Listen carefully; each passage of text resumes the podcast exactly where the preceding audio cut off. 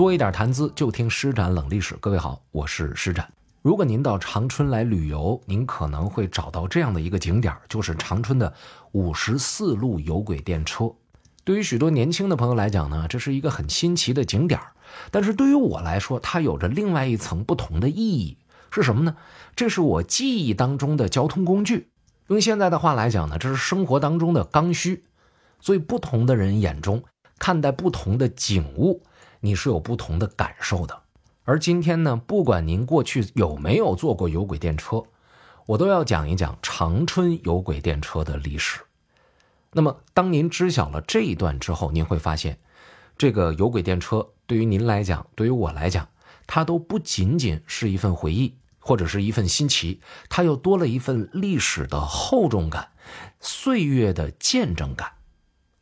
其实说起来呢，长春作为东北几个比较重要的城市之一啊，这几个城市包括沈阳、哈尔滨、大连，对吧？包括长春这几个城市里边啊，其实你别看长春是吉林省的省会，可是呢，长春拥有有轨电车的年代是比较晚的。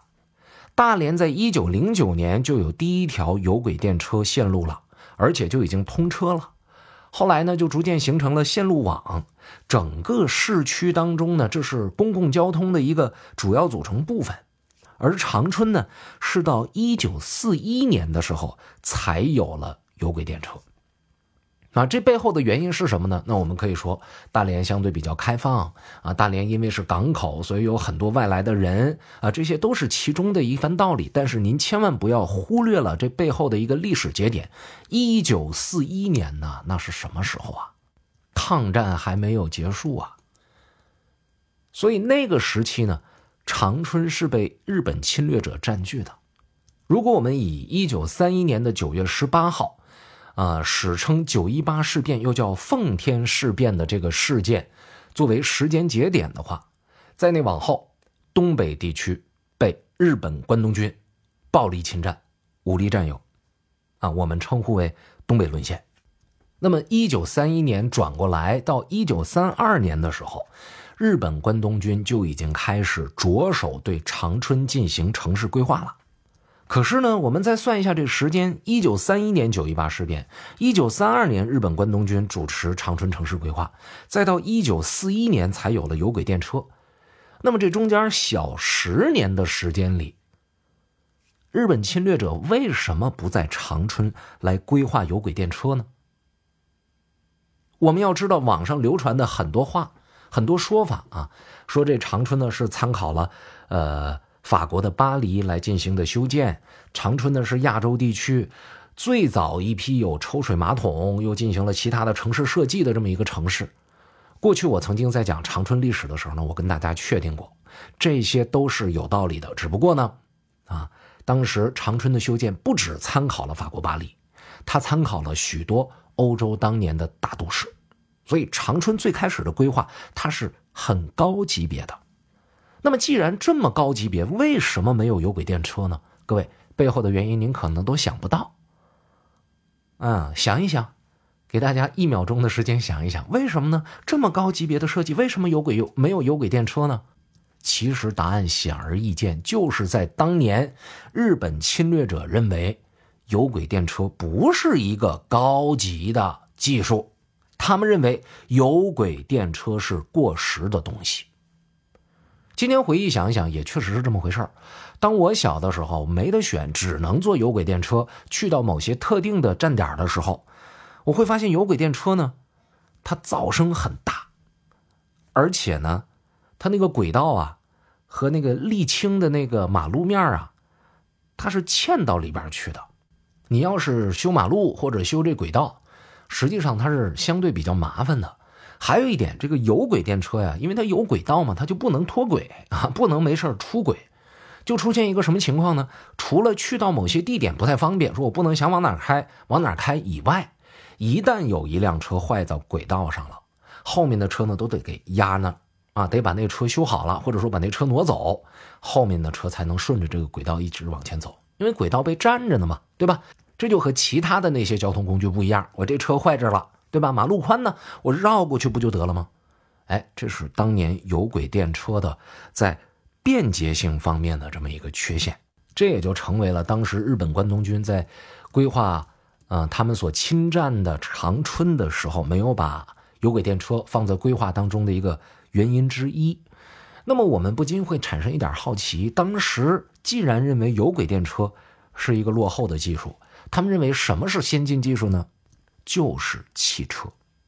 当时在做长春的规划的时候，日本关东军认为，人们出行的主要交通工具就是汽车啊，市区当中要有汽车跑来跑去，而且呢要以公共汽车为主，出租汽车为辅。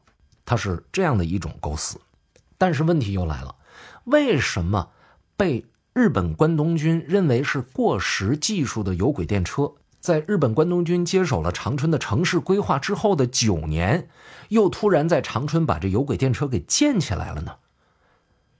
这主要问题是形势所迫啊。当时日本在规划这个东西的时候啊，他是雄心满满，我要侵占中国，我多长时间内把中国拿下，然后长春呢作为我们的一个起点啊，满洲国等等等等，他做了很多的侵略者的美梦。然而到了二十世纪三十年代末，日本跟美国之间的关系开始进入紧张的状态了。他在欧美地区的很多援助啊，很多东西他买不到了，他也得不来了。到了。二十世纪四十年代的时候，日本和美国之间的这个关系啊，就已经达到了一个矛盾升级、拿到台面上的这么一种程度了。有的朋友可能会问说：“这日本和美国之间的关系不好，和日军侵华有什么联系呢？”其实当时的日本呢，它主要是靠从美国进口石油、进口废钢铁、进口机床来维持它本国的经济。以及侵华战争所需要的物料。那么，一旦它和美国之间的关系不好，美国对它搞禁运，这个问题就出来了。首先，石油进不来了，对吧？石油进不来，你原来的储备那是不是就越来越值钱啊？现在还在打着侵华战争，他们是需要把原有的那些燃料储备呢留给军方使用。那您想，军方把这个石油的份额都已经占去了，那其他的民间怎么使用呢？所以，一九四零年开始，日本侵略者呢，嗯，开始采用石油的代用燃料，比方说酒精，啊，甚至以烧炭或者烧木柴为瓦斯生成器，啊，诞生这种动力。包括今天我们有时候会看到一些老照片或者是看到他们搞笑那视频。说那小车靠什么来驱动？是有一炉子，这边烧着木头或者烧着炭，那那小车就驱动了。你觉得这是搞笑？但其实历史上呢，有那么大一段时间啊，这事儿呢还真就得这么干。可是您想啊，你拿酒精，你拿木炭这些东西来代替原料，它不长久啊。谁也不知道禁运会持续多长时间，也不敢去指望着禁运的松动，就只能民间自己想办法。因为城市还得规划呀。啊，这人还得活着呀，是吧？汽车它没有石油，它就没法转化燃料，这就导致许多的小汽车呢，就就没法开了，没燃料啊，对吧？就开不动，白买了。可是这不是问题啊，重要的是城市当中的交通运输它不能够停滞啊，要不然这个城市停摆了。日本侵略者还指着长春来打样呢，还作为样板呢，对吧？他还有很多。嗯，关东军的这个机构是在长春这个城市里边的，这很重要的，怎么办呢？